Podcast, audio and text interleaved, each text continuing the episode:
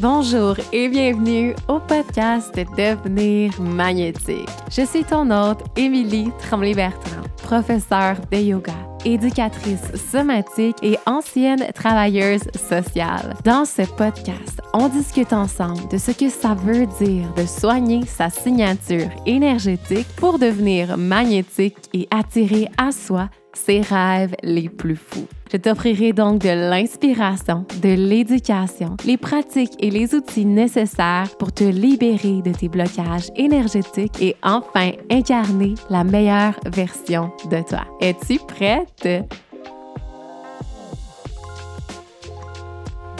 Bonjour et bienvenue au podcast Devenir magnétique. Merci tellement d'être là. Je me sens tellement excitée aujourd'hui de vous retrouver pour un nouvel épisode.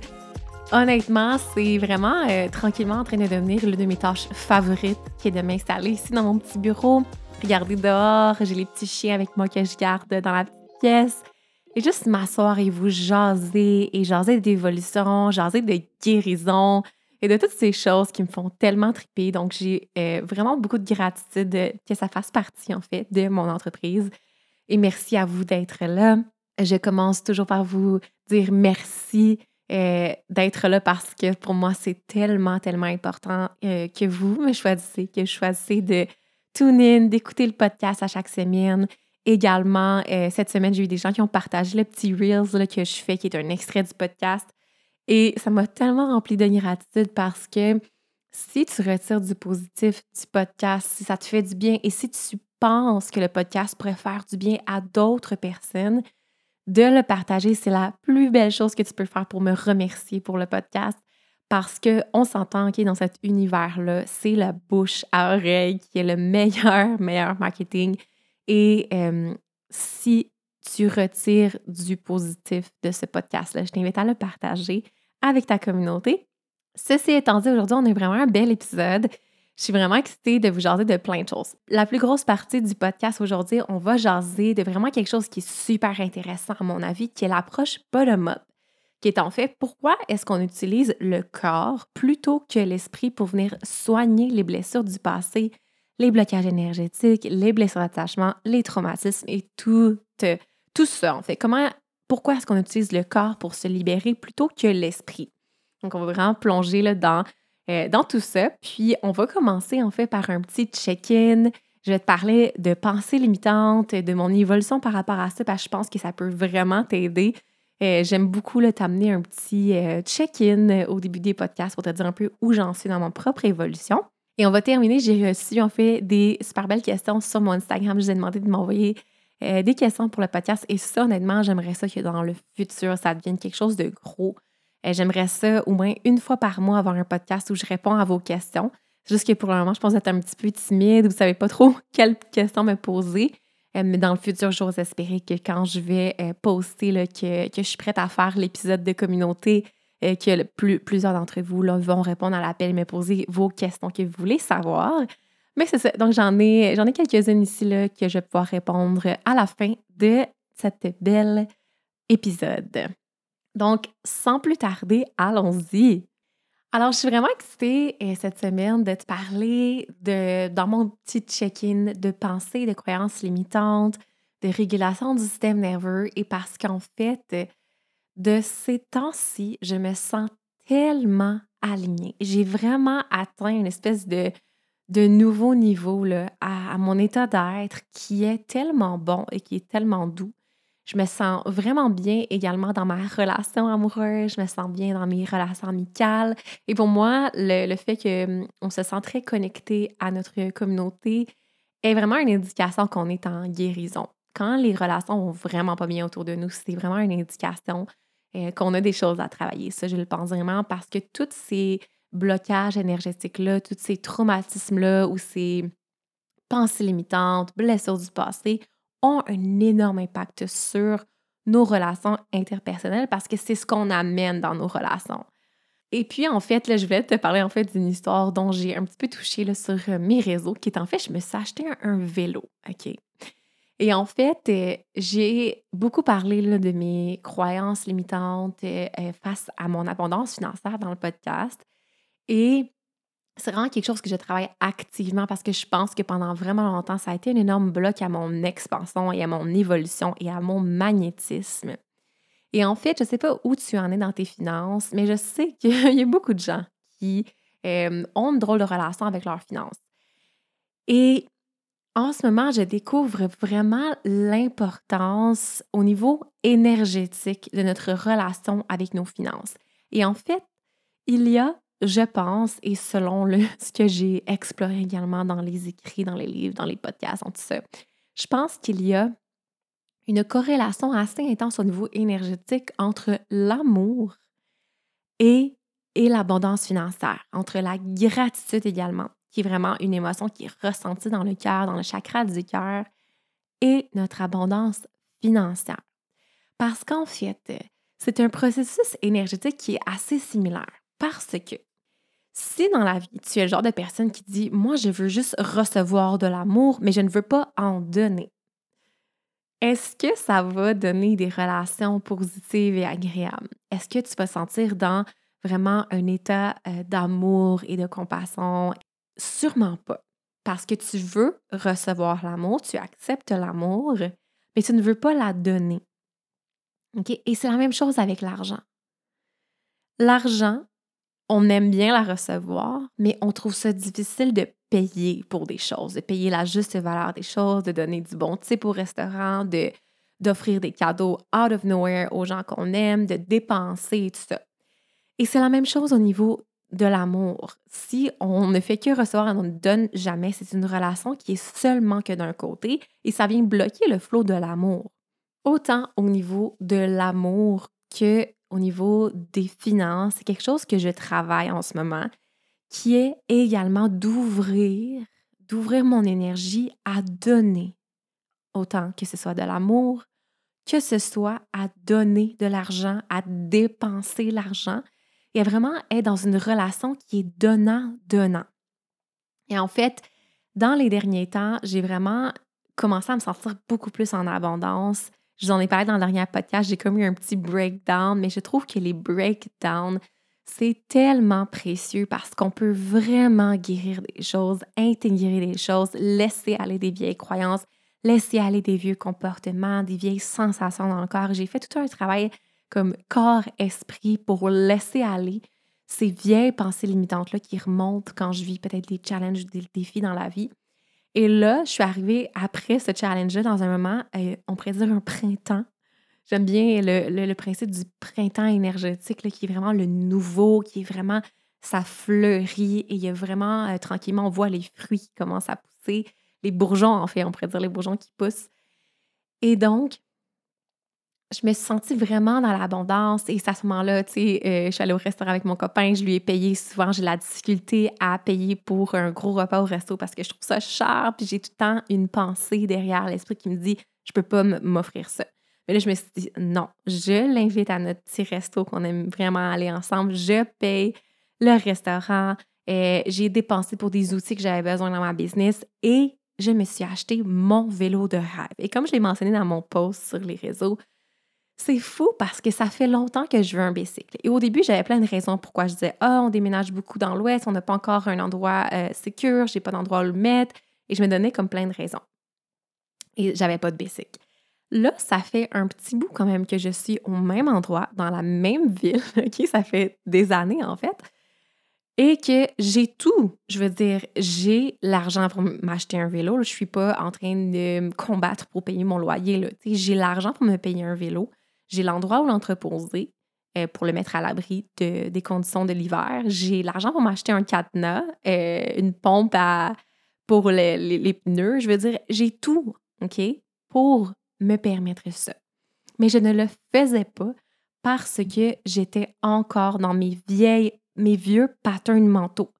Et ça, c'est quelque chose qui est hérité d'un passé turbulent au niveau finances. Et en fait, je trouve ça super intéressant parce qu'avec une hypnothérapeute il y a pas long, on a fait un travail ensemble qui était de revenir vers une situation, en fait, qui était en fait la première situation où j'ai vraiment ressenti des émotions intenses et des pensées, tout ça, et vraiment de la panique face aux finances. Une situation traumatisante de mon enfance où Je rentrerai pas dans les détails, c'est pas important, je pense, dans la guérison de rentrer dans les détails des situations, mais pour que tu comprennes, la jeune Émilie, l'enfant Émilie, a vécu à ce moment-là énormément de peur, d'instabilité, de stress, de panique et de voir des images et, tout ça, dans le fond, qui m'a, en fait, qui est venu s'ancrer dans mon système corps-esprit. Et depuis ces temps-là, c'est comme si j'avais, j'avais pris cette situation-là, je l'avais gardée en moi, dans mon corps, dans mon esprit, et elle a continué d'avoir un impact sur ma vie. Et on a fait un beau travail euh, ensemble de vraiment venir revenir vers cette partie-là, de la guérison de l'enfant intérieur, laisser aller tout ça.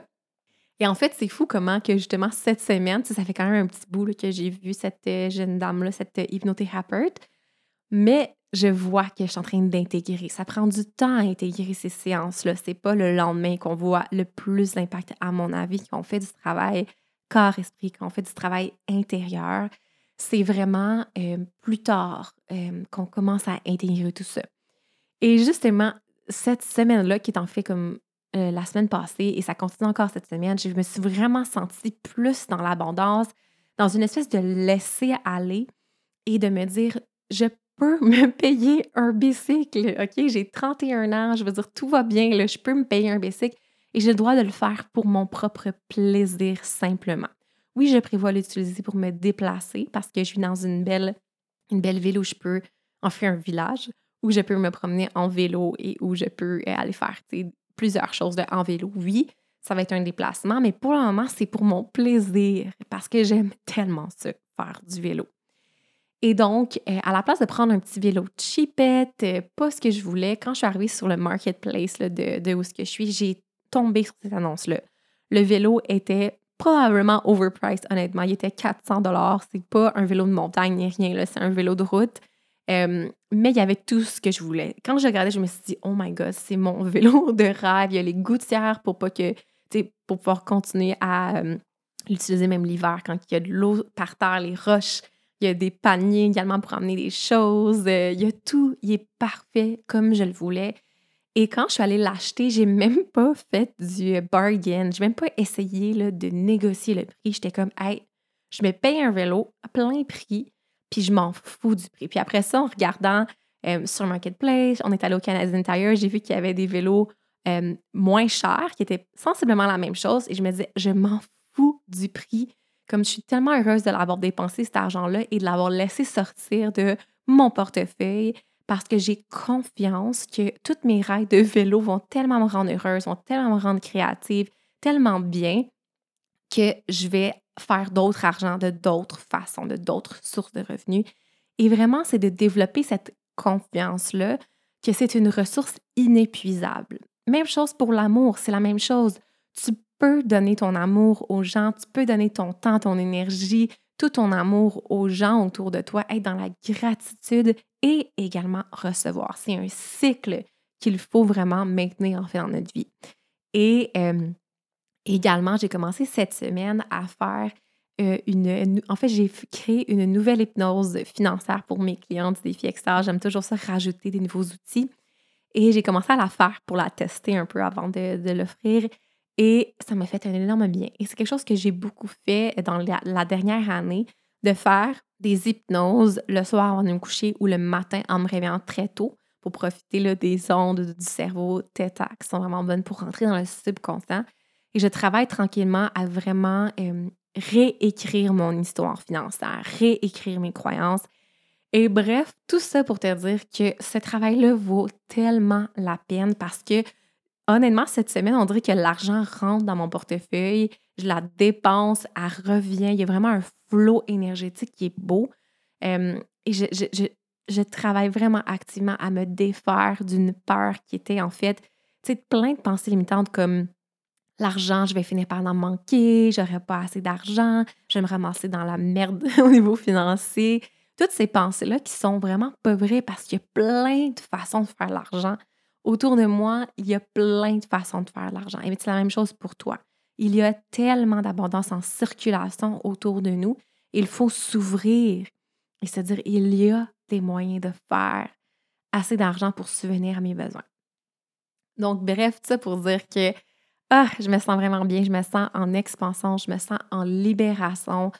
Et euh, justement, tu sais, au niveau physique également, dans le corps physique, cette sensation-là d'abondance est vraiment magnifique. Elle me rend légère, elle me rend pleine d'énergie parce qu'à la place d'être dans la survie et de tout le temps penser à Oh my God, je vais peut-être manquer d'argent, je j'essaie, en fait, je travaille activement à ne plus avoir ce stress-là et ça libère une énergie incroyable que je peux utiliser ensuite pour être plus créative. Donc, c'est vraiment, vraiment gagnant de faire ce genre de travail.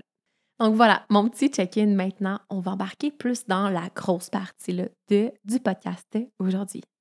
Donc, l'épisode d'aujourd'hui a été inspiré par une discussion avec mon copain et j'ai commencé à lui parler euh, de pourquoi, en fait, on utilise le corps pour guérir les traumatismes ou les blocages énergétiques ou les blessures du passé plutôt que l'esprit.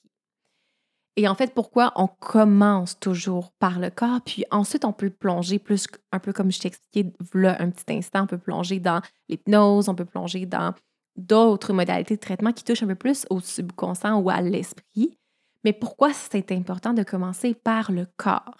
Et en lui parlant, je me suis rendu compte, oh mon Dieu, que je suis passionnée par ça. Donc, je vais faire un épisode de podcast pour rentrer dans les détails. Alors, en fait, tout ce processus-là, on appelle ça l'approche bottom-up en anglais, qui est simplement du bas vers le haut. Si on regarde un peu le corps humain, on voit que le corps est dans le bas et que l'esprit est dans le haut.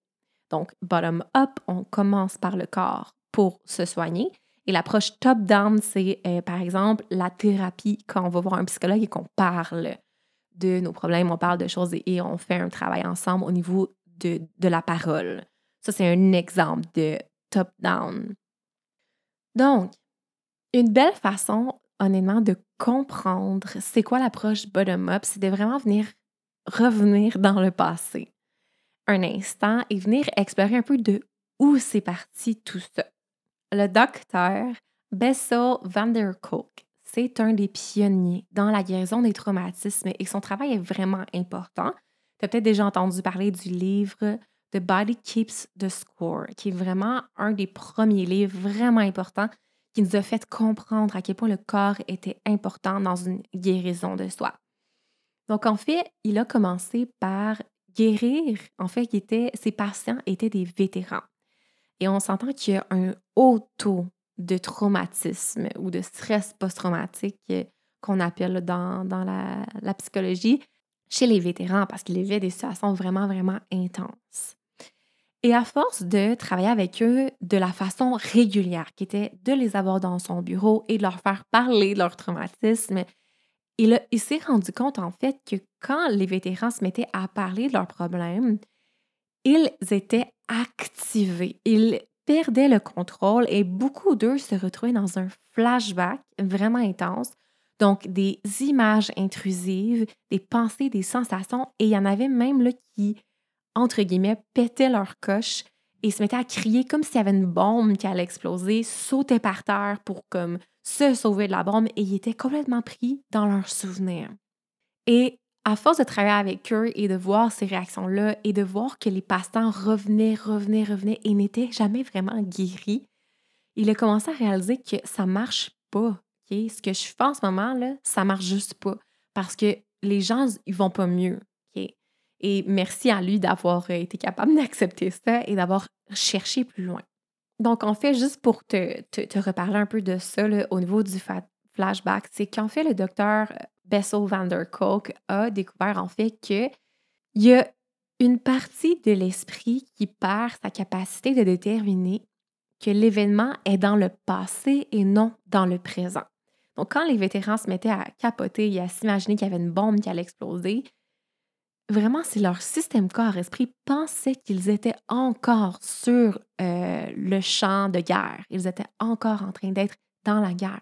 Il ne se rendait pas compte qu'il était présent dans l'instant, ici maintenant, dans le bureau du docteur. Et à force, il n'a pas juste travaillé avec des vétérans, il a travaillé avec des enfants beaucoup aussi euh, qui ont vécu des gros traumatismes à l'enfance, avec des femmes, avec vraiment plein de, gens. Et il a commencé à vraiment découvrir que le fait d'utiliser le corps pour soigner les patients avait vraiment, vraiment un effet beaucoup plus régulateur, beaucoup plus profond. Il y avait vraiment des meilleurs résultats avec une approche plus basée sur le corps. Et c'est vraiment là où justement le livre The Body Keeps the Score est, euh, est arrivé. Et je veux te dire, trigger warning, parce que ce, ce livre-là est vraiment intense. Il parle de situations très intenses. Honnêtement, moi, je lisais ça, là, puis j'étais pris dans une réaction vraiment intense. Mon système nerveux est totalement dérégulé quand je lisais ce livre-là. Euh, si tu n'es pas quelqu'un qui souhaite travailler avec des patients ou travailler avec des gens euh, pour les aider, je ne sais pas si honnêtement je conseille aux gens de lire ce livre-là, à moins que tu aies vraiment une bonne euh, capacité à entendre des, des, histoires d'agression sexuelle ou des choses comme ça vraiment intenses et que ça ne te fait pas réagir. Oui, tu peux le lire parce que c'est quand même vraiment intéressant, mais je tiens à te mentionner que ce livre-là, et j'ai lu aussi des, dans les premiers livres du docteur Peter Levine qui sont aussi très intenses. Là. Il parle de situations en détail et euh, c'est un peu intense à lire, honnêtement. Donc, bref, tout ça pour dire que on comprend maintenant que le corps a vraiment un grand. En fait, que le corps a été très impacté par les traumatismes et plus particulièrement le système nerveux. Quand on parle des événements traumatisants, quand on on, fait, c'est comme si ça vient trigger une partie de nous qui pense qu'on est encore pris dans l'événement traumatisant et on se sent extrêmement activé et on se sent vraiment pas bien et on peut vraiment avoir une augmentation des symptômes. Et moi, c'est un peu une des raisons pourquoi j'en ai pas parlé à personne.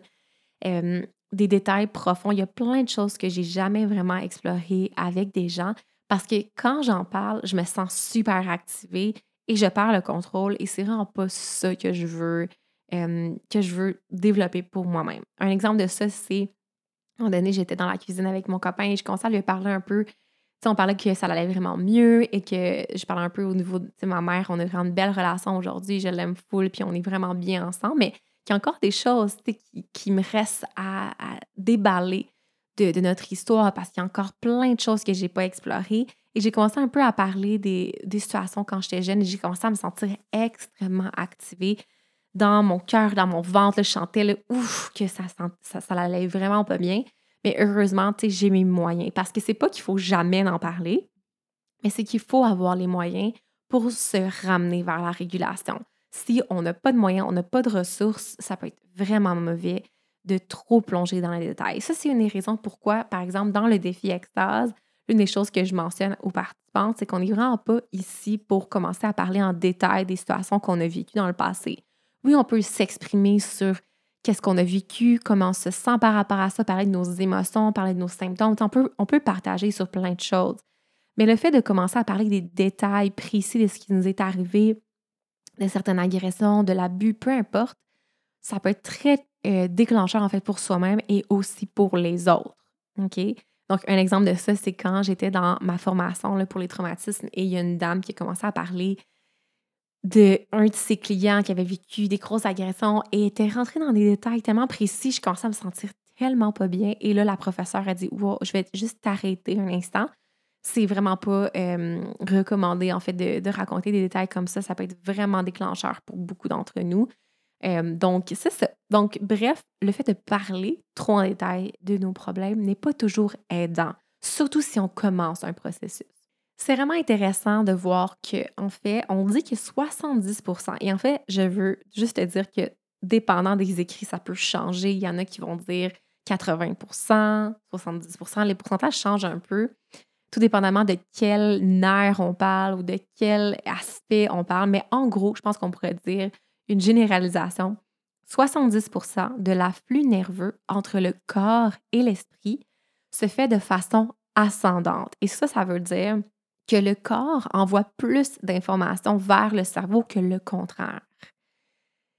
On peut donc dire que on peut utiliser le corps pour venir influencer l'esprit. Et c'est un peu ça l'approche bottom-up, c'est de comprendre que de toute façon, en général, on envoie énormément d'informations et d'énergie du corps vers le cerveau, plus que le contraire.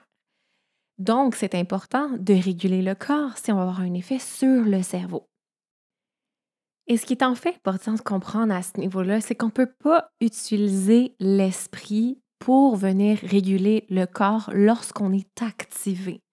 Donc, s'il y a des moments dans ta vie où tu te sens stressé, où tu te sens pas bien, si tu as un flashback face à une situation du passé, si tu te sens dépressive, si vraiment tu es activé ou tu n'as plus vraiment le contrôle de tes pensées ou de tes, tes, réactions physiques, c'est qu'en fait, on ne peut pas utiliser l'esprit pour reprendre le contrôle du corps parce que quand on est activé, comme je viens de te le mentionner, il y a une partie du cerveau qui s'éteint, qui est la partie de la réflexion concrète, qui est la partie de la réflexion analytique, logique. On n'a plus vraiment accès à ça. Donc, on ne peut pas se dire calme-toi, il n'y a pas de raison d'être stressé, tu sais très bien que ça va bien aller, parce que c'est plus vraiment là. On tombe dans nos réactions programmées, on tombe dans nos croyances limitantes, on tombe vraiment dans un mode de réaction super automatique qui est le système limbique du cerveau, le cerveau limbique, le subconscient. Donc, on n'a plus vraiment le contrôle, en fait. Si on essaie d'utiliser l'esprit, ça ne marche pas. Et ça, je suis persuadée que ça t'est déjà arrivé dans ta vie de te sentir, par exemple, super stressé et de dire calme-toi, c'est correct, il n'y a pas de problème, et de dire voyons, ça marche donc pas. Un exemple de ça, c'est les gens qui font des crises de panique. La personne a bien beau se dire calme-toi, calme-toi, faut pas que tu capotes, capote pas, capote pas. Ça va rien changer. Il faut utiliser le corps pour faire du bien à l'esprit.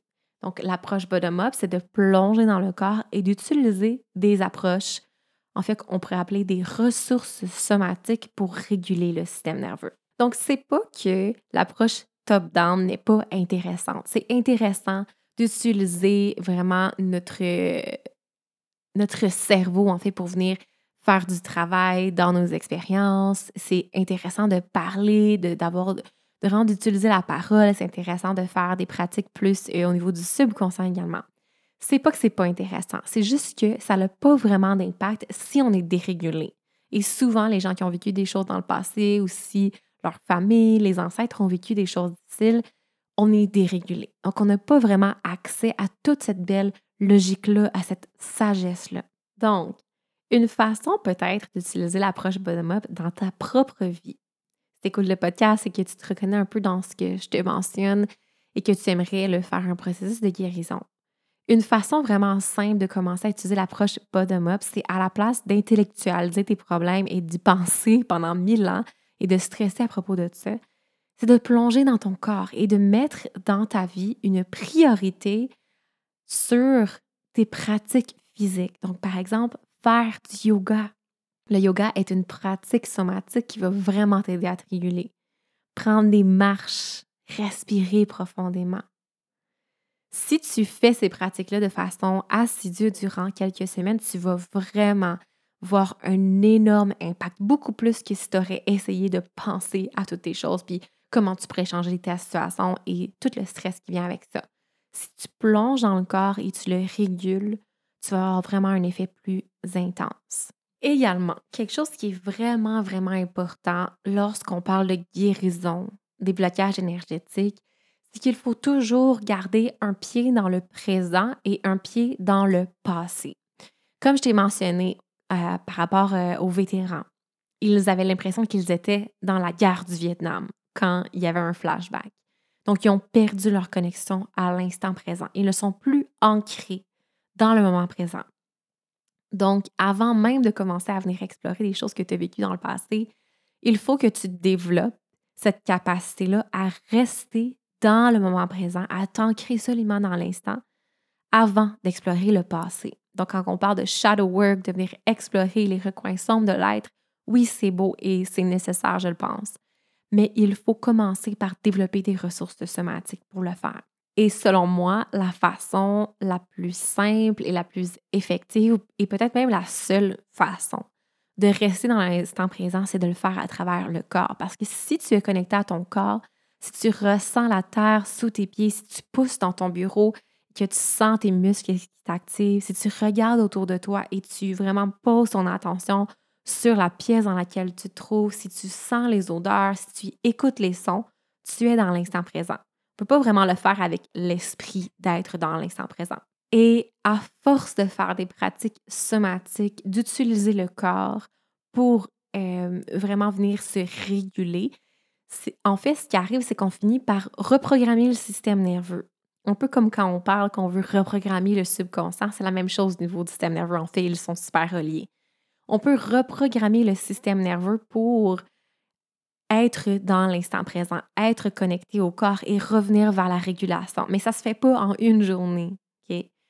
Donc, ça se fait en plusieurs, plusieurs, plusieurs temps. Si jamais tu écoutes le, podcast et que tu veux euh, peut-être aller voir un psychologue ou tu veux faire un travail par rapport à la guérison des traumatismes, moi, ce que je te conseille, c'est de trouver soit de trouver un psychologue qui est vraiment formé justement avec les ressources somatiques, qui va vraiment t'aider à te guider dans cette création-là d'une boîte à outils pour te garder dans l'instant présent, dans la sécurité de l'instant, dans la régulation.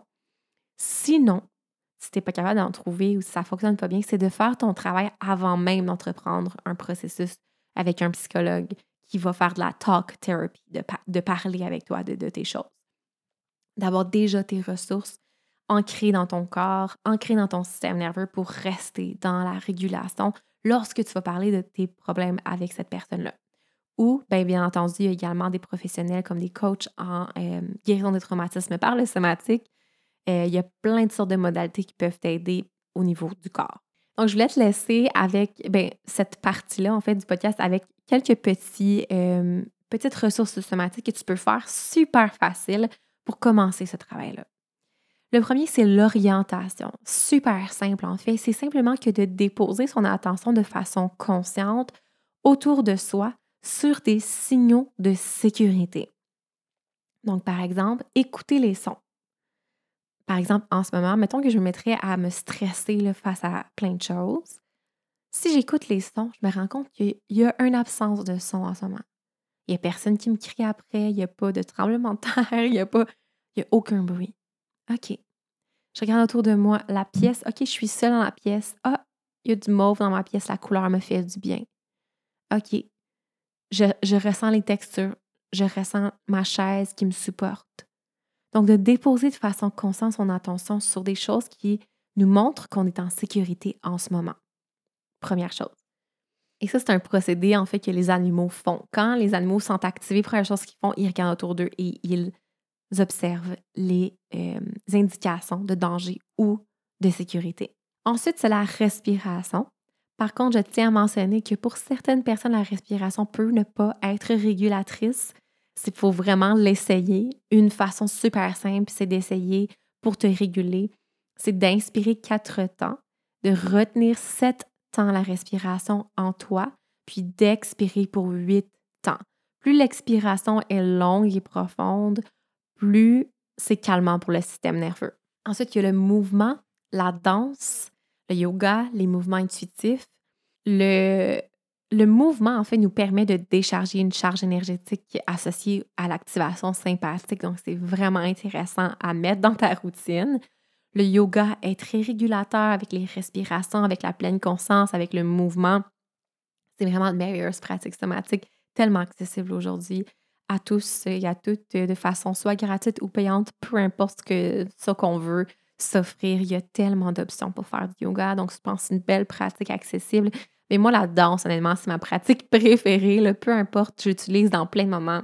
Soit pour me décharger énergétiquement si je suis stressée, si j'ai une rencontre en live avec plein de monde euh, et, ça me stresse un peu, je vais danser. Quand je suis heureuse et je veux augmenter ma sensation de joie et de gratitude, si je veux reconnecter à mon corps, si je veux reconnecter à mon énergie féminine et sensuelle et tout ça, et créatrice.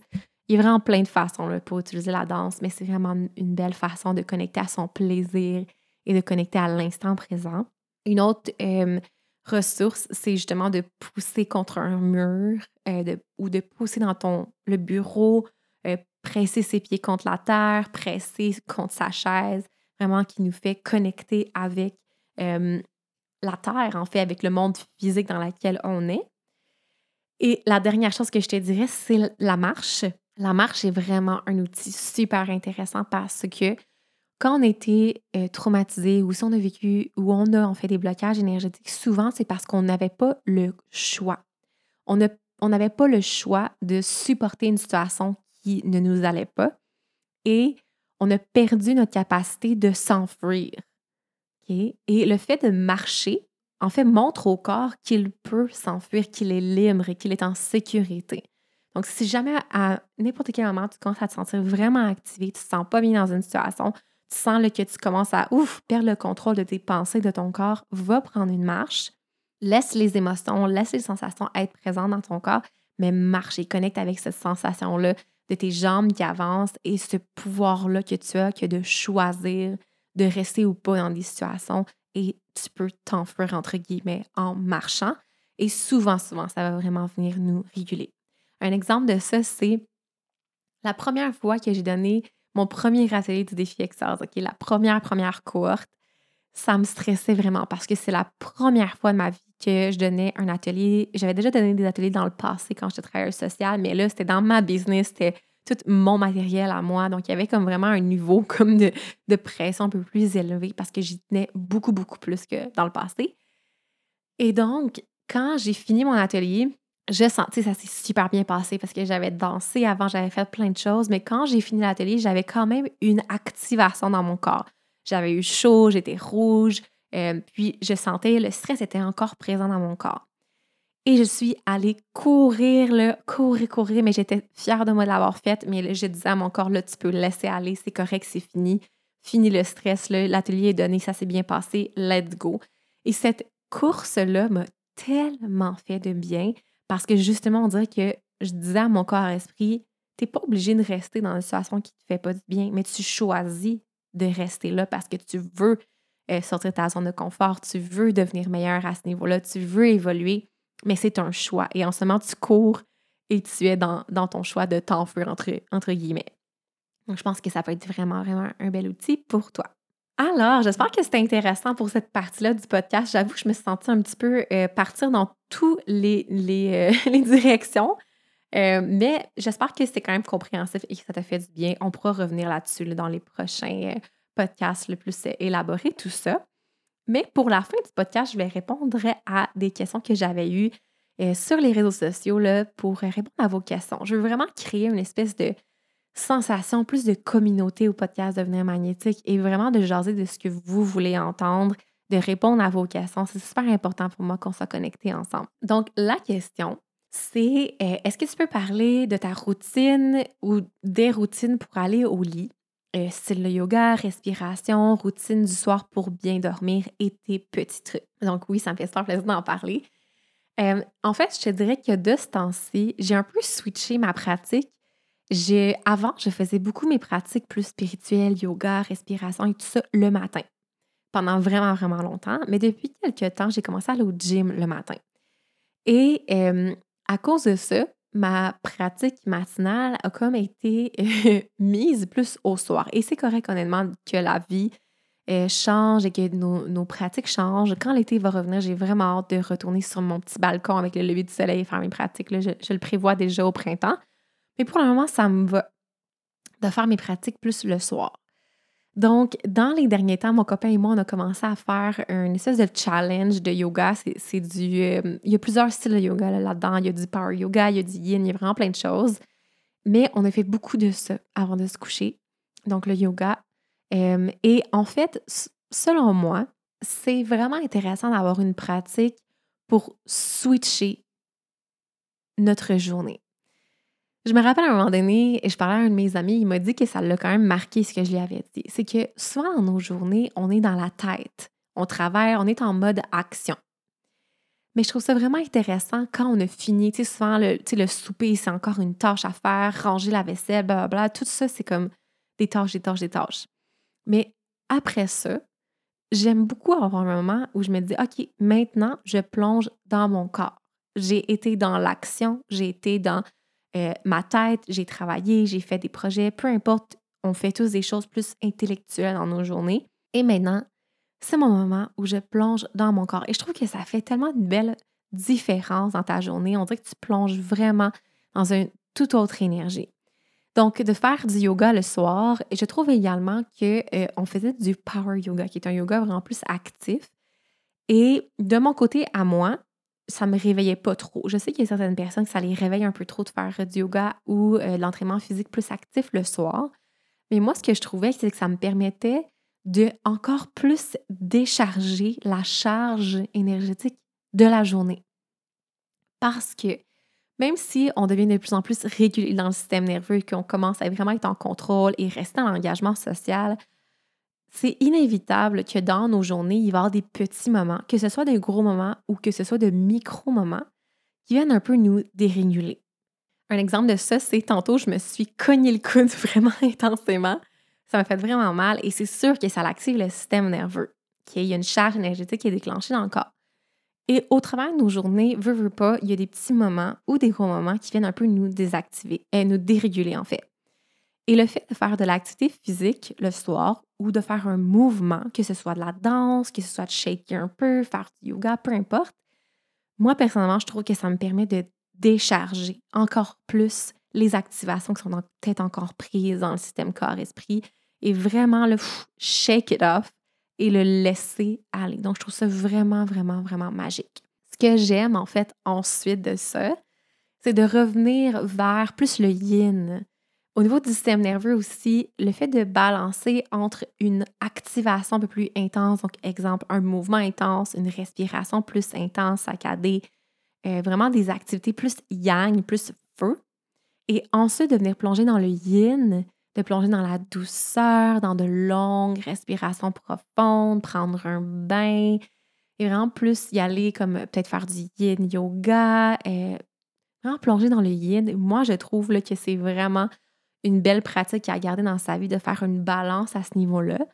Et c'est bon pour le système nerveux de balancer d'un à l'autre. Ça vient créer une réactivité flexible dans le système nerveux, qui veut simplement dire qu'on peut switcher d'une réaction à une autre à la place d'être pris, par exemple, dans le stress.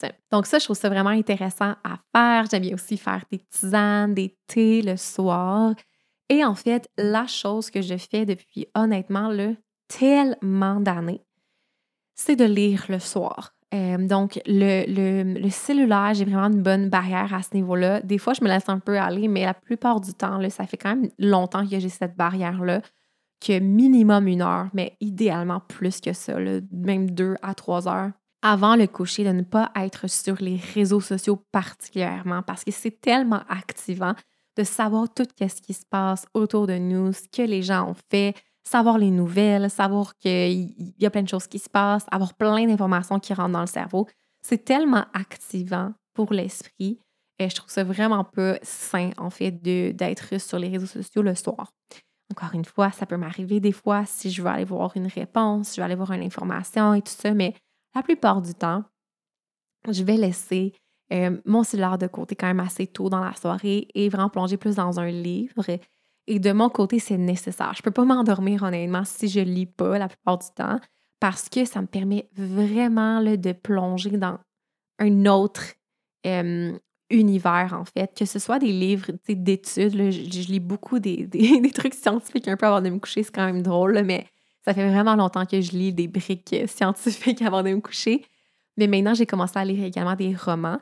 Mais le fait de me retrouver dans les écrits de quelqu'un d'autre, dans l'esprit de quelqu'un d'autre, me permet tellement de me laisser aller ma journée, de switcher complètement mon mode de pensée et d'être plongée soit dans l'apprentissage ou dans une histoire. Mais honnêtement, c'est une routine, selon moi, qui va me suivre tout le reste de ma vie. J'ai un petit Kindle qui est en fait euh, une petite liseuse, en fait. Soit ça ou un vrai livre papier si je le, prends à la bibliothèque ou quoi que ce soit. Euh, mais honnêtement, c'est une routine que je trouve vraiment gagnante. Je sais que certaines personnes, ça les réveille un peu trop. Euh, c'est à soi de trouver un peu qu'est-ce, qui nous va. Une autre chose vraiment importante pour moi, c'est les lumières. OK? Donc, la lumière bleue, justement, des écrans ou même nos lumières le blanches qu'on a à la maison vont vraiment venir nous réveiller, en fait, et vont vraiment affecter la production de mélatonine. Et la mélatonine est très importante pour avoir un sommeil profond, pour rester endormi et vraiment retirer un maximum de nos nuits de sommeil. Et pour moi, ça fait encore une fois très longtemps que le soir, je, je dîme les lumières, donc je descends les lumières, j'ai euh, des lumières plus orangées et vraiment comme j'y vais, on descend les lumières quand même assez tôt dans la soirée. Là. Idéalement, encore une fois, deux, trois heures avant le sommeil. Ça, c'est ce que je souhaite le plus euh, avoir. Et je vois vraiment une différence dans mon, mon, mon processus de sommeil. Également, ce que je voulais toucher par rapport à cette question-là, c'est le fait d'avoir une intention pour le lendemain. Parce que je me suis vraiment rendu compte que quand j'ai une intention précise, par exemple, demain, je me lève à 6h30 et je m'en vais au gym, ou demain, je me lève à 7h et je fais une pratique de Kundalini Yoga. Peu importe ce que je veux faire, le fait d'avoir une intention précise, de me dire, je vais faire ça, je veux faire ça demain matin et c'est ça qui va se passer, va vraiment influencer mon réveil. Vraiment, vraiment, vraiment beaucoup. Et de ce temps-ci, j'étais un peu paresseuse pour être honnête. Je vais au gym plus en après-midi maintenant parce qu'on dirait que j'ai la misère à me lever. Et je me rends compte que c'est parce que j'ai pas cette intention-là. Je me dis, on verra. Mais quand je me dis, demain, je vais au gym à 7 heures, c'est ça qui se passe. Donc, peut-être d'inclure ça dans ta routine, de te donner des intentions précises pour le lendemain matin ou pour ta journée, en fait, que tu vas vivre.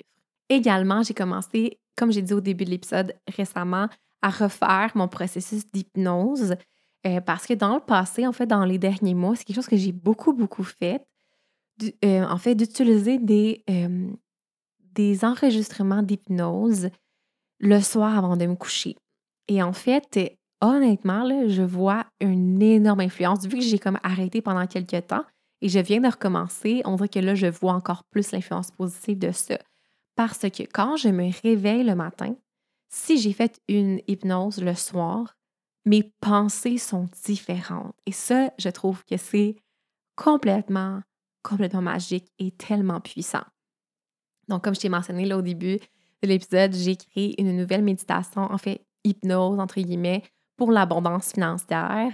Et ça fait comme deux, trois soirs de suite que je le fais et je me rends compte dans ma journée que j'ai des pensées vraiment positives par rapport à mes finances et je sais que c'est à cause de ça. Euh, dès que je me réveille, honnêtement, j'ai un meilleur mindset. Donc ça, je trouve ça vraiment magique à, euh, à inclure également dans sa routine.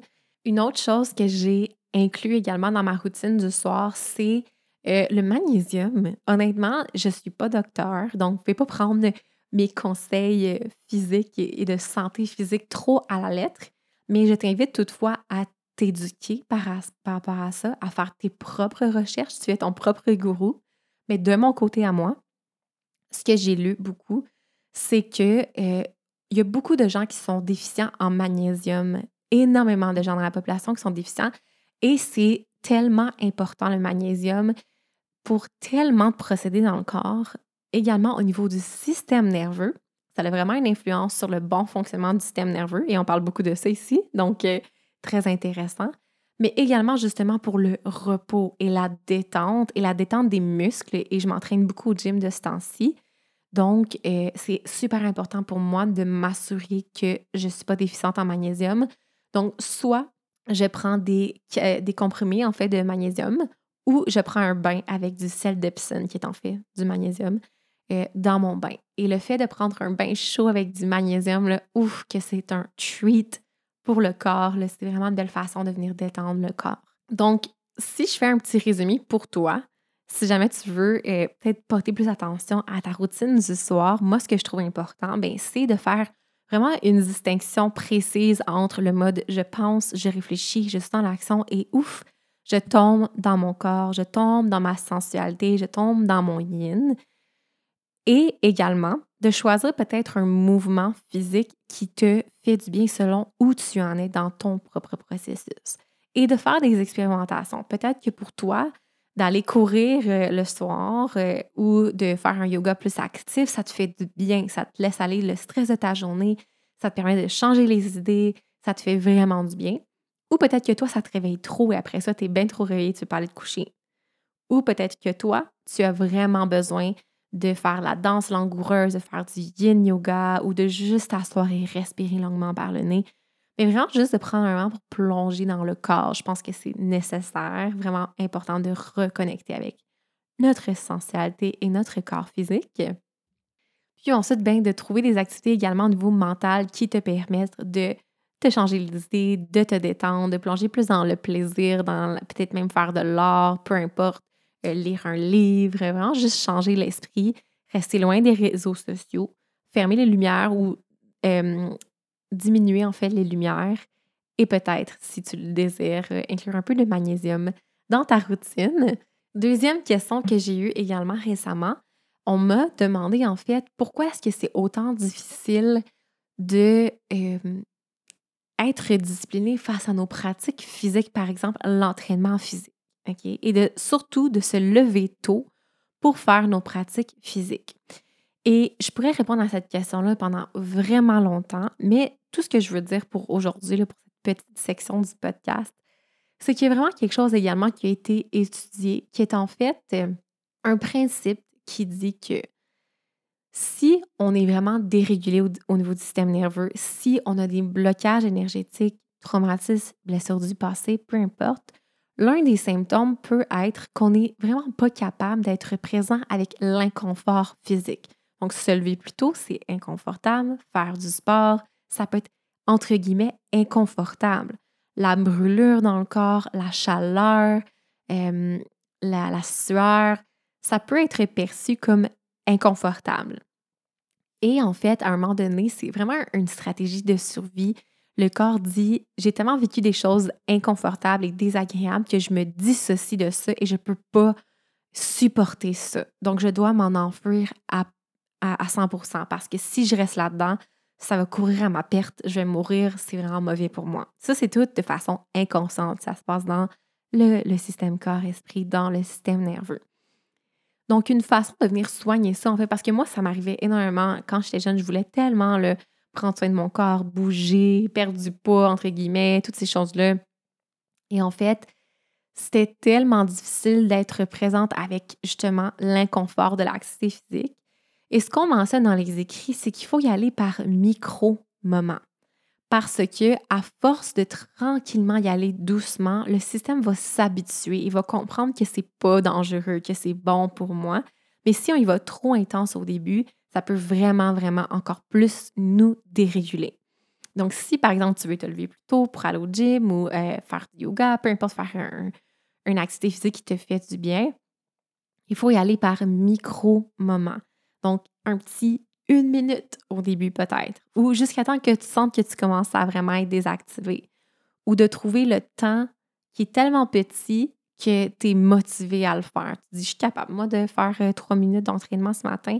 Je suis capable de me lever trois minutes plus tôt ce matin. Oui, c'est un peu inconfortable, mais comme c'est pas si pire. Et vraiment d'y aller tranquillement comme ça pour permettre euh, au corps de supporter cet inconfort-là et de tranquillement venir le, le, le reprogrammer en fait pour qu'ils comprennent que c'est vraiment confortable. Et de mon côté, c'est ça qui m'est arrivé à force de euh, faire tout ce travail-là. Maintenant, quand par exemple ça brûle dans mes muscles, j'adore ça parce que je me dis yes, je travaille vraiment bien mes muscles.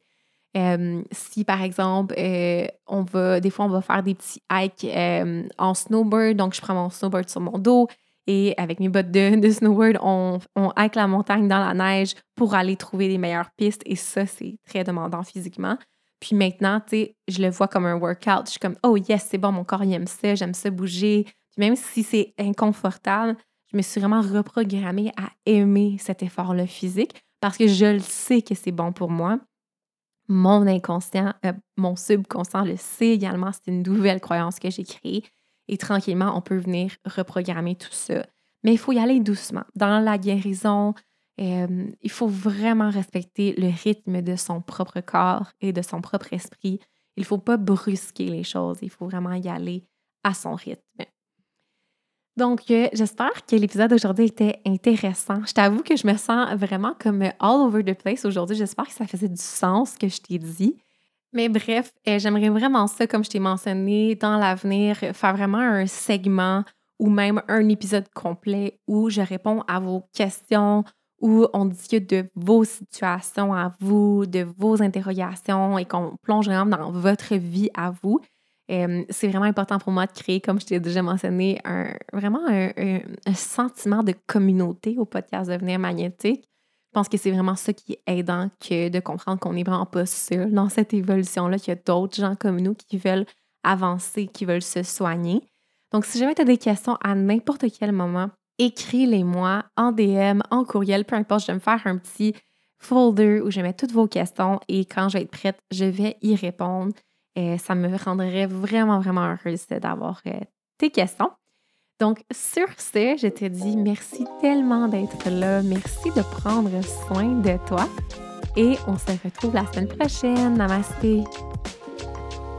Veux-tu avoir accès à quelques ressources gratuites pour commencer ton cheminement vers ton magnétisme? Si la réponse est oui, je t'invite à te rendre dans la barre d'informations de cet épisode puisque je t'y ai laissé quelques ressources tout à fait gratuites pour t'assister dans ton évolution et dans ta guérison. Bonne découverte!